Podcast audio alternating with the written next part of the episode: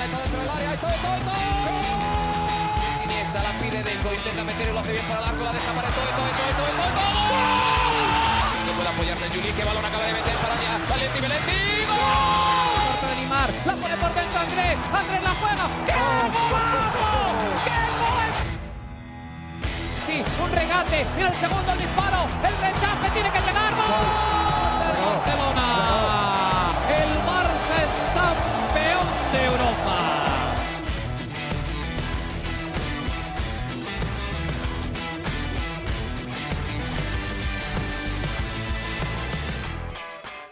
Hola amigos de ADN Barça, bienvenidos a una nueva edición de nuestro podcast. Como la mayoría de los lunes, ya no son todos los lunes, pero la mayoría de los lunes, junto a Mariana Guzmán, directamente desde Barcelona, después de un fin de semana muy especial porque vimos por fin al Fútbol Club Barcelona celebrar no solo en las calles, sino también en el Camp Nou, frente a la afición, pero dentro del estadio, después del duelo contra la Real Sociedad, que lamentablemente fue una derrota. Y Mariana nos va a contar hoy cómo se vivió todo eso en el Camp Nou, una celebración espectacular para despedirnos ¿no? de este estadio que, bueno, va ahora a obras, va a remodelaciones y que ven, veremos una nueva versión eh, en los próximos años. ¿Cómo estás, Mariana? Bienvenida nuevamente a ADN Barça. Gracias, Alejandro. Ya va, no entendí la introducción. ¿Cómo que yo no estoy todos los lunes? No, no, no, no, no, no, no. A ver, Yo a no ver, dije, ¿ves? la gente, a veces la gente se nos va a confundir. Que Ahí no está. estoy yo los lunes o que no, No, no, no, grabamos no. todos los lunes. Ajá. Exactamente, ahí está el problema de la percepción que siempre pasa, ¿no? Es parte de la comunicación, una cosa es lo que uno dice, lo otro es lo que el otro entiende y así vamos, ¿no? Eh, no, no, que no siempre grabamos los lunes porque no siempre podemos ambos los lunes, ¿no? Exactamente. Antes éramos exactamente. eh, 100% seguros los lunes, ahora bueno, ciertas situaciones, ciertas condiciones aplican y no siempre se da, pues hoy se dio y aquí estamos nuevamente, así que bienvenida nuevamente. Gracias, Mariana, gracias. Gracias por la explicación. Y bueno, es verdad, a veces no grabamos los lunes, pero a veces grabamos varios episodios entre No, semana. está- estamos dándole lo más que podemos a todos ustedes, así que no se pueden quejar. Exactamente, exactamente. Así que eh, compensamos. ¿Qué tal, Alejandro? Contenta de iniciar la semana como siempre con un nuevo episodio. Además, sí hay un episodio en el que quiero contar cosas, en el que quiero hablar. Es Ajá. este porque el grupo ha estado bastante incendiado, las redes también, con tantas cosas. Y, y vamos a comenzar por, por lo primero, por lo que nos atañe a nosotros y es precisamente este partido del sábado donde el Barcelona perdió el invicto en el Camp Nou. ¿Cómo me dolió que se haya perdido ese invicto? O sea, te pongo un poco en situación. La gente estaba eufórica, la gente en los alrededores ya estaba. Yo vine aquí a celebrar que se ganó una liga. El ambiente era absoluta y totalmente festivo y sinceramente, Alejandro, la gente que estaba en el estadio no estaba como demasiado preocupada por el resultado, porque mira, a fin de cuentas ya sabía que el Barcelona iba a recibir la copa al final del partido, no había nada en juego, pero era una estadística tan bonita el invicto en casa. Sí, no es fácil pare- terminar una liga completa sin perder en, en casa, ¿no? Totalmente, o sea, ¿sabes lo que es? Que toda esta temporada que cubría el Barcelona, la primera derrota fue esta. Es verdad. Fue es así verdad. como, oye, pero ¿por qué? Y, y también por Ter Stegen, que venía con estas dinámicas de que él está muy involucrado con sus números personales, ¿no? Entonces, oye, cuando la cara que pone Ter Stegen y cómo reclama Ter Stegen, es que él, él tiene su carácter, o sea, Claro, él es muy agradable, es muy simpático, se toma fotos con todo el mundo, va en patinete, va en metro, queremos a Ter Stegen, pero cómo le molesta los fallos defensivos. O sea, yo a veces veo y digo, esto, esto Ter Stegen se va a volver loco con esto y mm, como es normal, ¿no? Un tipo demasiado enfocado en, en que esa puer, en, ese- en que esa portería no pase nada. Y Ter Stegen no estaba nada contento con lo que estaba sucediendo, pero hay una realidad y estaban relajados. O sea, llegaron relajados, llegaron ellos también en ese modo de celebración, sabiéndose campeones. Tuvieron una mega celebración en Gabá hace do- dos días antes del, del partido, no de viernes para sábado, obviamente, pero sí de jueves para viernes. En esa celebración, bueno, estaban ahí, ¿no? De noche y al final esas cosas parece que no. La gente cree que es una tontería, pero es que en verdad esas cosas sí impactan, pero aquí más allá de la celebración en, en Gabá, Ujú. eh, Gabá queda al lado de Castelldefels, donde viví donde tiene la casa Leo Messi. Eh, más allá de esa celebración, yo creo que es el tema de, de, la relajación que, mira, directamente ya, ya ganamos esta liga. Sí. Obviamente, la Real Sociedad llegó con todo, tenía 32 años sin ganar y rompieron esa racha de 32 años, abrieron el marcador en los primeros cinco minutos. Y, bueno, nada, igual el, Barcelona de verdad lo intentó, que sí lo intentó, Dembélé estaba intentándolo a tope, Lewandowski, que marcó a último momento, también desde, el primer, desde primeras instancias del partido estaba intentándolo. Y Rafinha, que estuvo muy desacertado la primera mitad, cometió dos errores que, que no son típicos de Rafinha, casi, casi mete un gol olímpico.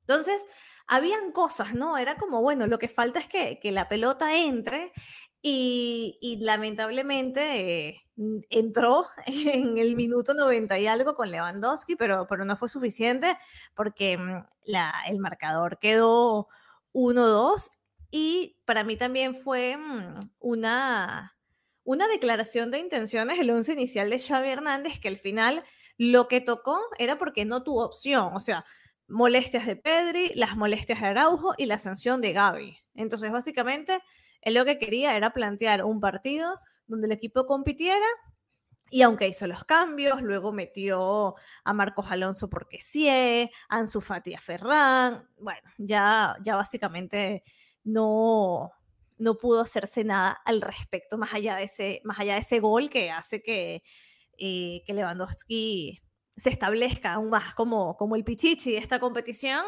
pero que no salvó ni para, no sirvió para ni para empatar el partido. Entonces, el partido, bueno, mm, lamentable el, el, el resultado, pero lo, lo bonito, lo verdaderamente interesante fue, fue lo que sucedió después. No sé si antes de comentar lo que fue la celebración, quieras decir algo tú del partido, cómo lo viviste, sí, ¿qué te pareció? Sí, sí, sí. Eh, para mí fue muy parecido a otros partidos que hemos visto esta temporada, en el sentido en el que el Barça eh, permitió ocasiones por errores propios, ¿no? En esta ocasión Ter Stegen no pudo salvarlo, eh, a salvar al equipo, y después fue superior y le costó marcar el gol del empate. En la primera mitad hubo 10, 15, 20 minutos que recuerdo de asedio del Barça, que los balones, eh, yo decía, no puede ser que no entre en ninguna de estas ocasiones y al final no terminaba de entrar. Y cuando otra vez estaban presionando, viene otro error y viene el, el 2 a 0 y, el Barça lo seguía intentando y lo seguía intentando y, y, hasta que llegó un punto que yo dije, bueno, no, este es uno de esos partidos que simplemente el, balón no va a entrar durante toda la competición o casi toda este tipo de partidos el Barça encontraba alguna manera de, de, sacarlo adelante y terminarlo ganando.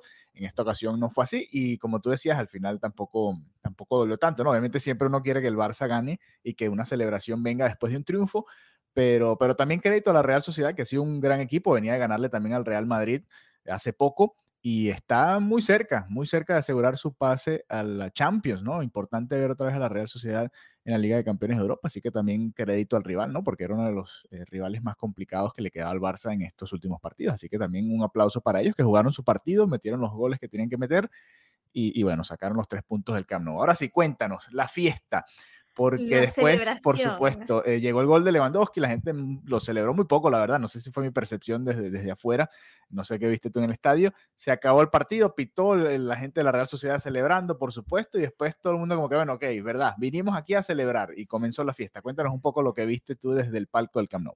Mira, eh, la gente sí celebró bastante el gol de Lewandowski, de hecho ya estaban modo celebración, estaban haciendo la ola, estaban cantando. La gente lo que quería era que se acabara el partido para celebrar con todo esta, mm, esta liga.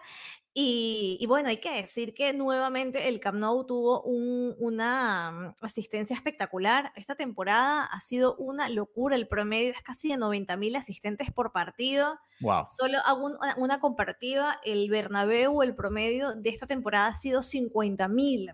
Obviamente el, el, Bernabéu sigue en obras, no uh -huh. tiene el aforo eh, total, ¿no? Disponible, sí. pero... E igual es un estadio más pequeño, ¿no?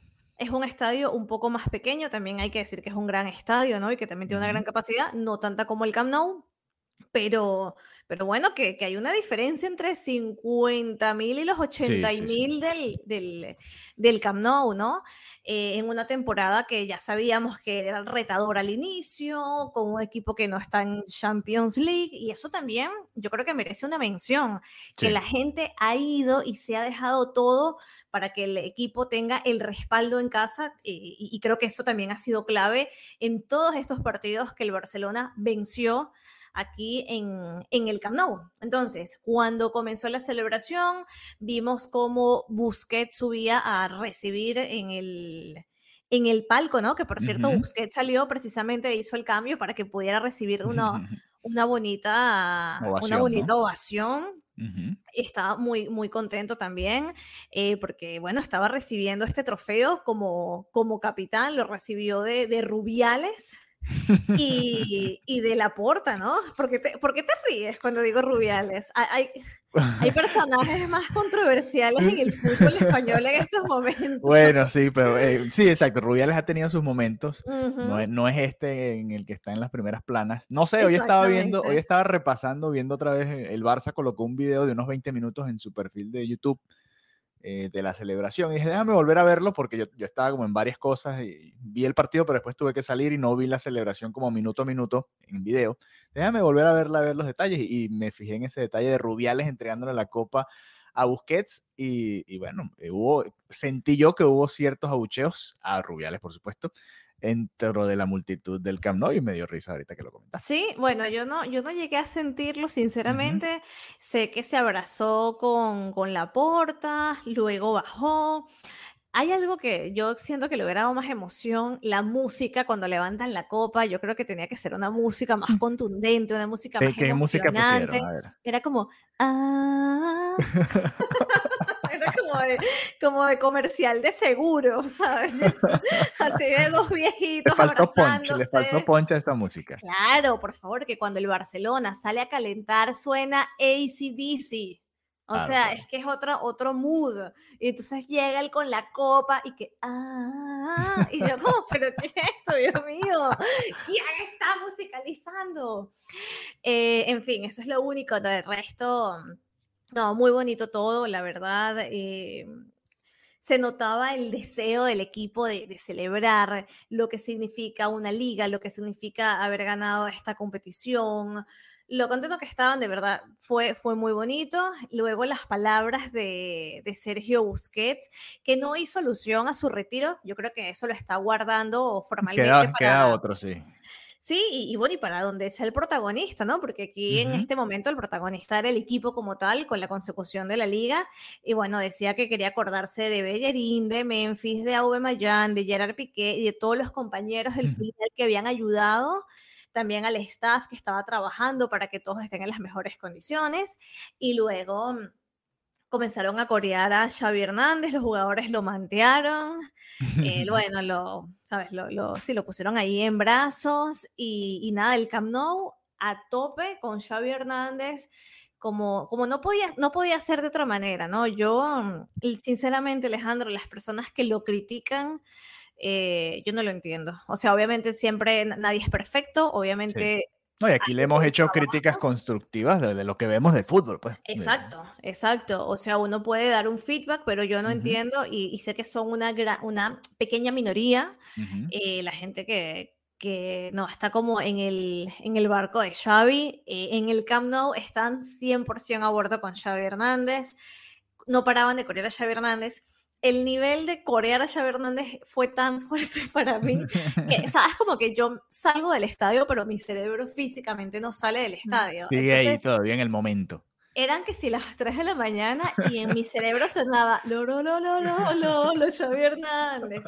Hoy lunes estoy en el trabajo. Todavía estabas en la oficina, sí. Xavi Hernández, lo, lo, lo, lo. O sea, eh, aman a Xavi Hernández, se lo merece, su primera liga, apostó por este equipo, lo hizo funcionar, así que yo también canté el Loro Lolo Xavi Hernández y, y, creo que está muy, muy merecido. También tuvo unas palabras con, con la afición.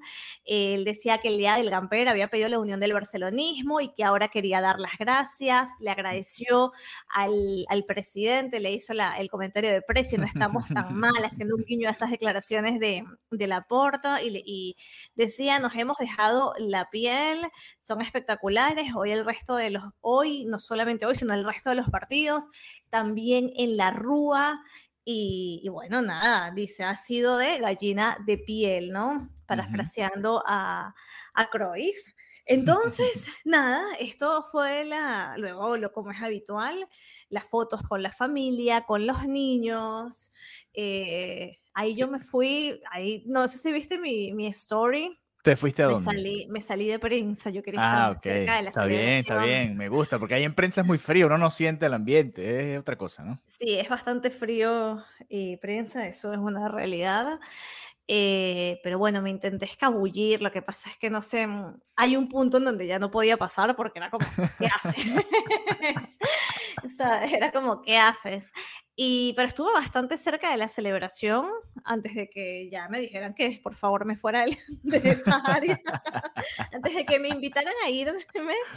Eh, nada, estuve bastante, bastante cerca, o sea, y, los vi muy, muy cerca. Lo que pasa es que, claro, ya me estaban viendo y no podía grabar más, pero um, vi a Lewandowski con, con su esposa, que es como la mujer más fitness del mundo, de verdad. Te lo, tú, tú, has visto la esposa de Lewandowski, ¿no? Sí, sí, sí, sí, claro. Dios mío, o sea, es la mujer Ana, más fitness que he Ana. visto. Ana Lewandowska. Es la mujer más fitness que he visto en persona uh -huh. y, y, tiene como un bootcamp de hecho por ella. O sea, tipo, uh -huh. te puedes meter en una clase que te la de ella. y nada, la vi a ella muy de cerca.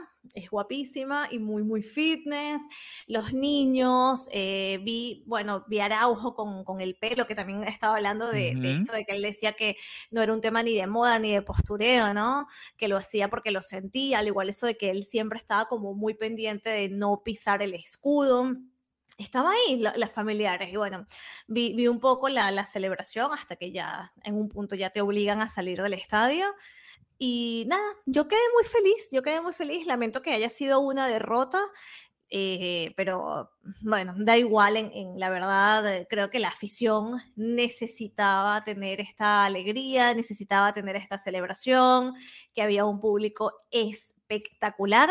Así que nada, yo en mi mente todavía sigo replicando todo lo que fue el, el sábado en la noche y y me, preparando mental, preparándome mentalmente para este último partido en el Camp Nou, que ya uh -huh. estoy, es, me está dando, Alejandro, yo no sé qué me pasa, me está dando una, estoy sensible al Nostalgia respecto. se llama, nostalgia. Sí, nostalgia sí, es una, porque... una sensación muy, muy triste en mi, en mi corazón, porque mm, ya me voy a poner romántica. Mira, yo cuando llegué a Barcelona. bueno, así es el fútbol, a ver. Yo me voy a, ya me voy a poner. Es romántica. el momento de hacerlo, es el momento. Este es el momento, ok, pongan violines de fondo.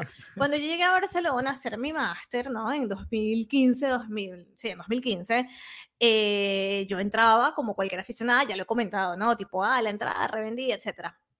¿Sabes? Y yo añoraba en ese momento, cuando estaba el área de prensa, eh, bueno, estar ahí algún día. Y recuerdo, y mira cómo es la vida, Alejandro, que una um, querida amiga, colega de profesión, a quien uh -huh. adoro, Tiffany Cornejo, que tú también la conoces. Sí, también. Eh, Saludos a Tiffany, que siempre Tiffany, te queremos. Sí, sí, sí, la amamos. Eh, yo en ese momento, bueno, Tiffany ya siempre en los medios cubriendo fútbol, todo. Sí. Y yo le mandé una foto por Snapchat. O sea, imagínate lo, lo vintage de esta historia, que le mandé una foto por Snapchat y. Todavía existe, ¿viste? Todavía bueno, existe pero nadie lo usa, pero nadie lo usa. Y yo tipo... Mmm, Tiffany, algún día estaremos aquí, ¿sabes? Y era como, yo algún día voy a entrar a, la, al, al a prensa a cubrir uh -huh. el Barça y pensar que ya llevo todas estas temporadas siendo habitual en el Camp Nou y que ya se ha vuelto una parte de mi vida, ¿no? Ir varias veces al mes, eh, ir a las ruedas de prensa, esta, o sea, todo ya es una parte de mi vida. Entonces, bueno, ya cuando el estadio termine, ya cuando esté listo, va a ser el mismo estadio, pero al mismo tiempo va a ser un estadio totalmente distinto. Entonces, sí, eh, al final ese estadio como lo conociste tú ya terminará su, ya, su ya vida. dejará de existir este fin de Sí, ya, semana. ya después será remodelado, ¿no? Y, y- y ese será el que yo conoceré. Exacto, y seguro será un espectáculo, o Sí, sea, los proyectos que hay son una locura, estoy segura que va a ser un éxito, pero bueno, nada, eh, me da, me da una nostalgia real. Eh, esto- estoy, estoy tan nostálgica que mm, voy a pagar el tour, Alejandro. E- Es, es una locura porque obviamente yo estoy habitual en el estadio, pero Sí. quiero tener una visión de turista, ¿sabes? La Claro. visión de que me explique, de estar en el museo, de ver las nuevas, la nueva copa en el museo, ¿sabes? Entonces creo que Bueno, esta tienes, semana tienes tarea entonces, Mariana. Vas, a nos- vas a hacernos, a nosotros que estamos regados por el mundo, nos vas a hacer tú entonces un, un- un tour virtual entonces con tu me, cobertura. me pueden pagar los 30 euros, Exacto, le vamos a hacer una vaca, para los que no son Eh, venezolanos, exacto. una colecta. una colecta para pagarme los 30 euros. Cuesta 30 euros es un- y es una hora y media, me parece bastante largo. Sí. el, el recorrido y dije, mira, ¿sabes qué? Antes de que se vaya a remodelar el Camp Nou, voy a hacer esto, así que creo que lo voy a hacer el día viernes. Así que nada, también compartiré fotos y videos en mis redes, y por supuesto en el grupo de ADN Barça, pero esa va a ser mi despedida personal del Camp Nou. Muy bien, muy bien. Y se va a despedir junto a Sergio Busquets, ¿no? Que ya hablábamos de que, que ya tendrá Mm. su momento el capitán y se Sí. despedirán juntos, ¿no? El Busquets con esta versión del Camp Nou. Un Busquets que estuvo, por cierto, con la grada de animación, ¿no? Bajó, agarró el micrófono, cantó, se animó, ¿no? A, a- a también hacerlo. Busquets que es un poco parco, ¿no? Él es muy tranquilo y muy centrado. Lo vimos un poquito salido de, de ese personaje. Está bien también, Claro, ¿no? es que, ¿cómo no? ¿Cómo no? Ya él sabe que eso es, un, es su último título con el Barça, el único como, la única liga como capitán. Ujú. son muchas cosas, ¿no? Entonces, nada, es, es normal. Ya, ya veremos también cómo, cómo lo, lo gestiona, ¿no? En este último partido en el Camp Nou. Sí, porque bueno, se- será la despedida y bueno, ya haremos un, un programa especial sobre todo eso, ¿no? La despedida de Sergio Busquets y lo que significará ese momento, ¿no? Tan especial. Se van yendo ya casi todos los eh, jugadores de ese Barcelona que deslumbró al mundo del fútbol, el Barça de Pep, que lo ganó todo y que jugaba tan bonito y que, que marcó una era, diría yo incluso, de- del fútbol en, en cuanto al, buen juego, no solo quedar campeón, porque el Real Madrid ha ganado muchas copas en los últimos años, el Liverpool también tu- ha tenido grandes años, el propio City de Guardiola eh, es un equipo que juega muy bien, sin embargo aquel Barcelona tenía como algo más, ¿no? Una mística más, un- un poquito más de, de algo especial que quizás no han tenido otros equipos, por lo menos de los que he visto yo jugar, aunque hayan tenido mucho éxito en Europa, el Milan también en su momento, el Liverpool, eh, todos esos equipos creo que ninguno le llegó al Barça. Quizás era Ninguno. porque yo y a mí me gustaba el Barça, pero tenía No, esa no, no. sensación, ¿no? No, no, tienes toda la razón y obviamente quizás una, un hincha del, del Madrid puede decir lo contrario, ¿no? Por lo que ha sido el éxito de, la- de las últimas Champions, pero cuando ves el juego, o sea, sin ser resultadistas, ¿no? Si- viendo Sí. el juego y el nivel, yo, yo creo que no hay nada que se asemeje a ese, a ese Barça. Eso, Sí. eso es lo que creo yo y creo que es algo que una persona objetiva en el mundo del fútbol también, eh, también lo diría, ¿no? Así es. Pero bueno, ¿cuántos recuerdos? Dios mío, voy a llorar. Es que estaba pensando que hasta Ajá. vi, hasta vi a, a- a Pep Guardiola en rueda de prensa cuando fue el Claro. partido benéfico. O sea, hasta eso me ha dado ver a, ver a Pep eh, en el banquillo de así se haga un partido benéfico. Entonces son, son muchas cositas. Mira, ver a Messi, todo.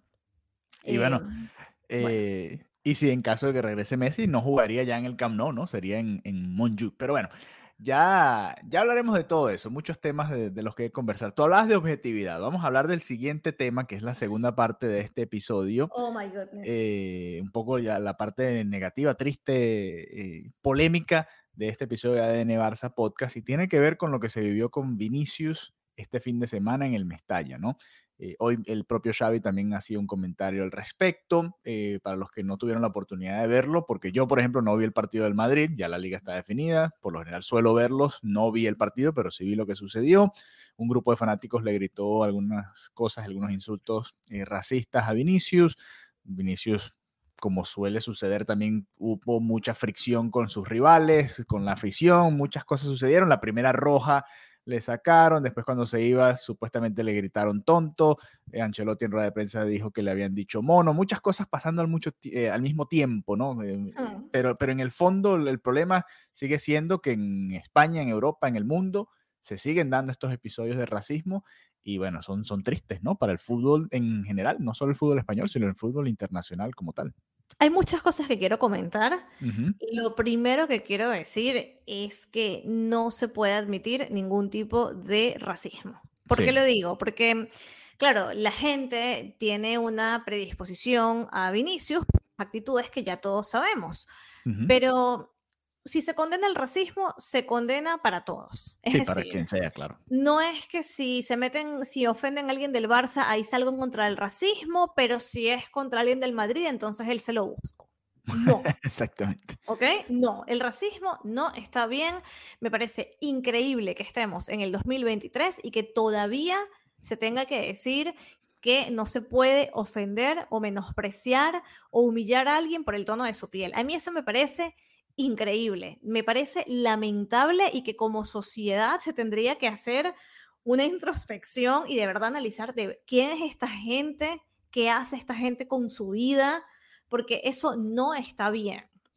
¿Vale? Entonces, primero quiero puntualizar eso, ¿no? Porque no, no se puede relativizar, no, pero es que Vinicius, ok, yo sí, yo siempre he sido la primera en decir que Vinicius es un provocador. De hecho, Sí, tuiteé esto, esto yo lo tuiteé, que mira, Vinicius es un provocador, es una persona que le gusta provocar a los compañeros, a los otros jugadores, que le gusta provocar a la grada. Yo he visto las provocaciones de Vinicius, caen mal, eso no es de jugador serio, no es jugador maduro. Un jugador del Real Madrid, por lo general, no tiene esa actitud. Entonces, ¿por qué? Porque ya estás en un nivel, estás en el nivel más alto. Tiene 22 años, igual ya es un hombre, o sea, no es tan, no, no es un Ya, niño de, 18 mm, de sí, sí. 17 años, no es un, no es que acaba de debutar, et- etcétera. Entonces, em, yo, yo quiero decir eso, o sea, perfecto, sabemos que lo que está haciendo Vinicius no es correcto, sabemos que sus actitudes pueden caer mal, pero nada, nada, absolutamente nada puede justificar eh, estas actitudes racistas, estos cánticos racistas, estos sonidos que hacían para, para humillarlo. Eso no se puede permitir. Y como entidad deportiva, la liga no puede permitirlo. Entonces, yo sé que ellos han, eh, el Real Madrid ha, ha metido varias denuncias que, bueno, más allá de que se meten, tampoco pasa nada verdaderamente contundente. Yo creo que si fueran tan, o sea, si fueran verdaderamente contundentes, no, no pasarían. ¿Por qué? Porque mira, se apaga, el- como decía, mira, se para el partido y se suspende. O mira, Sí. se para el partido y se le da los puntos, que sería una locura deportiva. Pero Bueno. digo, cosas verdaderamente fuertes para que la gente entienda que esto no es una opción. El día en que se tomen esas medidas tan contundentes, ese día no se va a escuchar más un insulto. Y quiero también decir algo, porque la gente dice, no, que España es un país racista. Bueno, de hecho, el mismo Vinicius fue muy duro Sí. y muy contundente con las declaraciones, o mejor dicho, con el- la publicación Sí, un que comunicado. hizo en, en sus redes sociales, donde hablaba de- del racismo, de la liga, que España era percibido como un país racista. Ojo con generalizar. Y Sí, eso claro. es caer en otro error. No se puede generalizar que la afición del Valencia es racista. No se puede generalizar que España como país es racista. La general- generalizar siempre conlleva un error, porque no es cierto y no es verdad. No puedes hablar de todos los españoles, no puedes hablar de todos los aficionados del Valencia. España, yo no diría que es un país racista. Que hay racistas, sí, así como los hay en Estados Unidos, así como Sí. los hay en cualquier país, inclusive en Latinoamérica, que eso es un tema aún más denso que en el que no voy a entrar. Pero, pero es, es o no es, Alejandro, que la No, gente claro, piensa que el es racismo es, un que tema de, de- de mundo eso- blanco y no es necesariamente así. No, por eso lo dije que, que es un problema del, del mundo en general todavía. En Claro. toda- en todas las regiones hay cierto tipo de, de, de racismo, de clasismo, de diferentes tipos de, de segmentación y diferenciación que no hacen falta ya a estas alturas de, de la, vida. ¿no? Exactamente. Entonces, ¿por qué la gente habla de que es un problema en España? Bueno, porque quizás no se hayan tomado las medidas para erradicarlos, por lo menos en los campos de fútbol. Entonces, Sí, yo creo que mm, es delicado acusar a un país de racista, creo que en ese sentido está mal. Eh, creo que, mm, a ver, luego comenzaron a salir una serie de videos de lo que pasó en Mestalla, uno más lamentable que otro. Igual sí creo que en el momento en el que Ancelotti asegura que todo el estadio le estaba diciendo mono, Ahí y, ya veremos los videos. Eh, obviamente yo no estaba en Mestalla como para aseverar ni una cosa ni la otra. Me parece que cuando él se refiere a un canto global, no, no era así. Puede ser que él haya entendido como global algo que había escuchado de una parte de la afición o que entendió lo que, lo que el periodista le intentó decir, oye, estás diciendo que todo el estadio le gritó mono, yo creo que todo el estadio le estaba gritando tonto. Entonces, esto, esto ya lo veremos, lo que, lo que sí me cuesta muchísimo creer es que todo un estadio esté gritando ese insulto, ¿no? No, sería, y, las imágenes serían simplemente espeluznantes, ¿no? 30 mil personas diciéndole eso a, una, a, alguien de color ahí, en, alguien de raza negra ahí, sería terrible. Exacto, y creo que tendríamos también una evidencia de todo el estadio, me explico, o sea, ese tipo de cosas eh, se captarían en cámaras, así como cuando uno capta cuando gritan o, o abuchean a alguien, entonces yo creo que yo creo que Ancelotti, como era normal, estaba bastante desbordado por la situación, que, no es fácil estar en una situación así. Y, bueno, y creo que fue un, episodio muy, muy triste, pero muy triste para, para el fútbol, para la liga. La respuesta de Tebas en redes sociales, uy, eh, no era la manera de responder. vamos, a, vamos a buscarla exactamente para los que no pudieron yo creo que esa no es la manera. es que hubo varios, ¿no? Porque él, le responde a Vinicius. A Vinicius, lo de y le respondió en muchos idiomas. Si nadie te lo ha explicado, te lo explico yo, ¿sabes? Y yo creo que, que como presidente de una institución hay maneras más adecuadas de, de manejar este tipo de, de conflictos y mira, te lo digo, primero, ni España ni la liga son racistas. Desde la liga denunciamos y perseguimos el racismo con toda la dureza. Esta temporada se han denunciado nueve insultos racistas, ocho de ellas han sido por insultos contra Vinicius. Identificamos a los energúmenos y elevamos la denuncia a los órganos sancionadores, da igual que sean pocos. Siempre somos implacables, no podemos permitir que se manche la imagen de una competición que es sobre todo símbolo de unión entre pueblos donde más de 200 jugadores de raza negra en 42 clubes reciben cada jornada el respeto y el cariño de toda la afición, siendo el racismo un caso extremadamente puntual. Nueve denuncias que vamos a erradicar. Pero antes le había escrito lo siguiente, ya que los que deberían no te explican qué es y qué puede hacer la liga en los casos de racismo, hemos intentado explicártelo nosotros, pero no te has presentado a ninguna de las dos fechas acordadas que tú mismo solicitaste. Antes de criticar e injuriar a la liga, es necesario que te informes adecuadamente. No te dejes manipular y asegúrate de entender bien las competencias de cada uno y el trabajo que venimos haciendo juntos. O sea, esto de, ya que no te deberían ya que los que deberían no te lo explican, estás injuriando. Sí, ya ahí se está yendo contra el Real Madrid, supongo que es el... Contra el, Real Madrid y contra el jugador, que en este caso es, una víctima. Y no, y se lo pudo haber dicho en privado si se lo quería decir, no, eh, no hacía falta este show mediático tampoco. Eh, y, que, y que es lo que yo digo, Alejandro, eh, esto se estudia, la comunicación estratégica se estudia, la comunicación... O sea, yo me sorprendo de, pero ¿quién asesora? Que tu, la primera declaración sea no te lo explican, no te has, no te has querido aparecer en lo que tú, o sea, Sí, confrontando a, la víctima de una vez. Confrontando a la víctima de manera pública en un lenguaje que no es acorde a la gravedad y a lo que puede sentir una persona que está siendo vulnerada. Entonces, no sé, no sé, yo no, yo a veces no entiendo esto, eh, eh, es como la vez que vimos el, leímos el la declaración del papá de Messi. Digo, pero Dios mío, tanta gente que estudia esto, pues un comunicado decente. Igual digo yo, esta, esta es la primera acción comunicativa que el presidente de la liga toma. Yo creo que es bastante mejorable. Yo creo que, que pudo haberse hecho mejor. Y, creo que todavía, ¿no? Porque luego eran los tweets como, como bien lo decías tú, uy, en, a ver, e, en, diferentes idiomas, ¿no? Como para... Eso en todo, francés, eh, italiano, inglés, español. Exacto, español, portugués, inglés, se retuiteaba él mismo. ¿Qué? O sea, se estaba retuiteando él una y otra vez y y luego, bueno, retuiteó a la liga corporativo, que la liga apoye y respaldara a Vini. Yo creo que eso era lo primero. Oye, aquí respaldamos y apoyamos a Vinicius.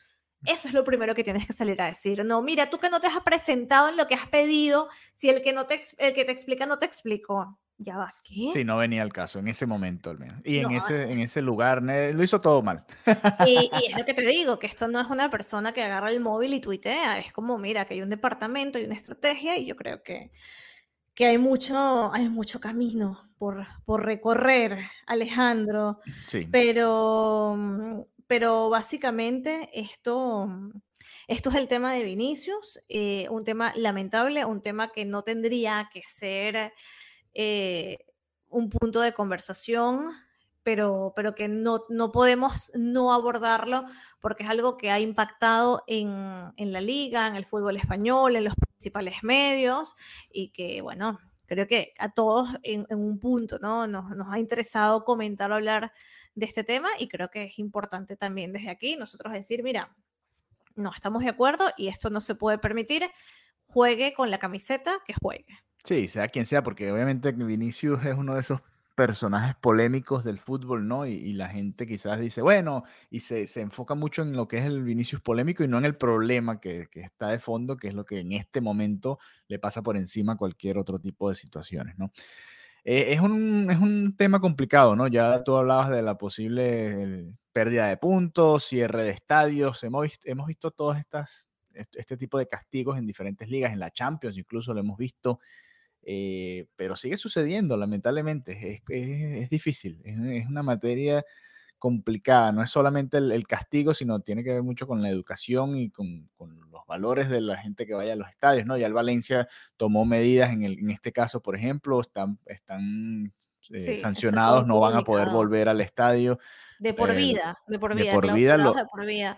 Es lo justo, ¿no? Y también y, perdona que te interrumpo, pero eh, también a mí me, me, da cosa porque al final el Valencia es un club histórico, el Valencia es un, yo he estado en Mestalla, tienen una afición espectacular, están en un momento complicadísimo, ¿no? Por estos propietarios que, que no están haciendo las cosas ni medianamente bien y, y también es duro que por unas actitudes de unos puntuales se manche, ¿no? Lo que es una afición tan, tan bonita, una afición histórica, una afición que siempre, que siempre ha sido buena. Sí, no, de acuerdo. Es que siempre es así, ¿no?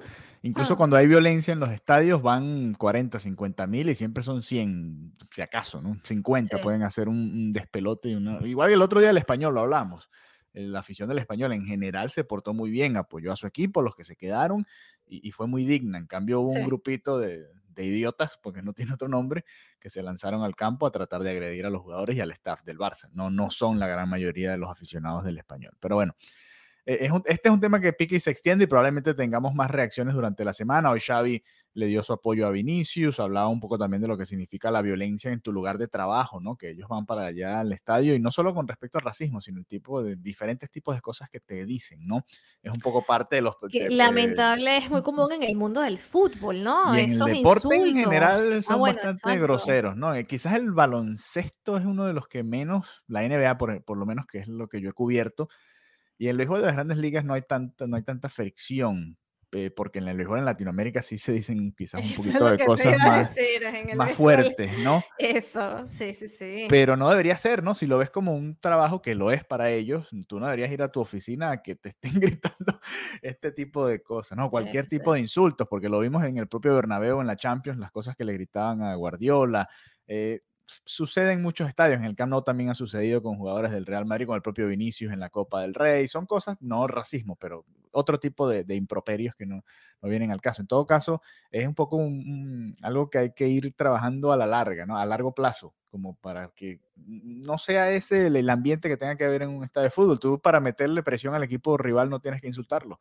Simplemente como apoyar a tu equipo a tu manera, no, eh, ya el rival va a sentir la presión ya el rival va a sentir lo que es estar jugando de visitante, sobre todo en un estadio como el Camp Nou, ¿no? Con esa presencia y esa cantidad de gente. Así que bueno, eh, un eh, episodio extendido de ADN Barça Podcast. El Barça juega este martes contra el Valladolid haremos un comentario muy corto post partido y estaremos muy pendientes de lo que vayan saliendo. Siguen saliendo reportes, Xavi sigue hablando de las posiciones que hay que reforzar, todo eso lo estaremos comentando acá en ADN Barça Podcast, lo que queda de temporada. Xavi dijo que va a haber rotaciones contra el Valladolid, vamos a ver quién ah. juega. Y, nada, estaremos muy atentos, Mariana. Nuevamente, gracias por acompañarnos. Gracias a todos ustedes. Recuerden, si quieren ser parte de nuestro grupo de WhatsApp, envíenos su mensajito para que los agreguemos al grupo, arroba de Barzapod, arroba Marianita Guzmán o arroba Alejandro 72 por ahí nos pueden contactar y con mucho gusto les enviaremos el enlace. Así que bueno, un abrazo y será hasta la próxima. Adeu, chao, chao. Amigo de ADN Barça Podcast, si te quedaste hasta el final, pues te vamos a premiar con esto. Por favor, envíanos por cualquiera de las vías que usted prefiera, si es a través de Twitter, a través del Instagram, a través de nuestro grupo de WhatsApp, si no es parte enviarnos un mensaje para eh, agregarnos al grupo. Envíenos por cualquiera de esos eh, métodos los temas que les gustaría que tratáramos este verano, porque sabemos que van a haber muchos fichajes, bueno, fichajes o muchos rumores de fichajes, pero también nosotros queremos hacer evaluaciones de los jugadores.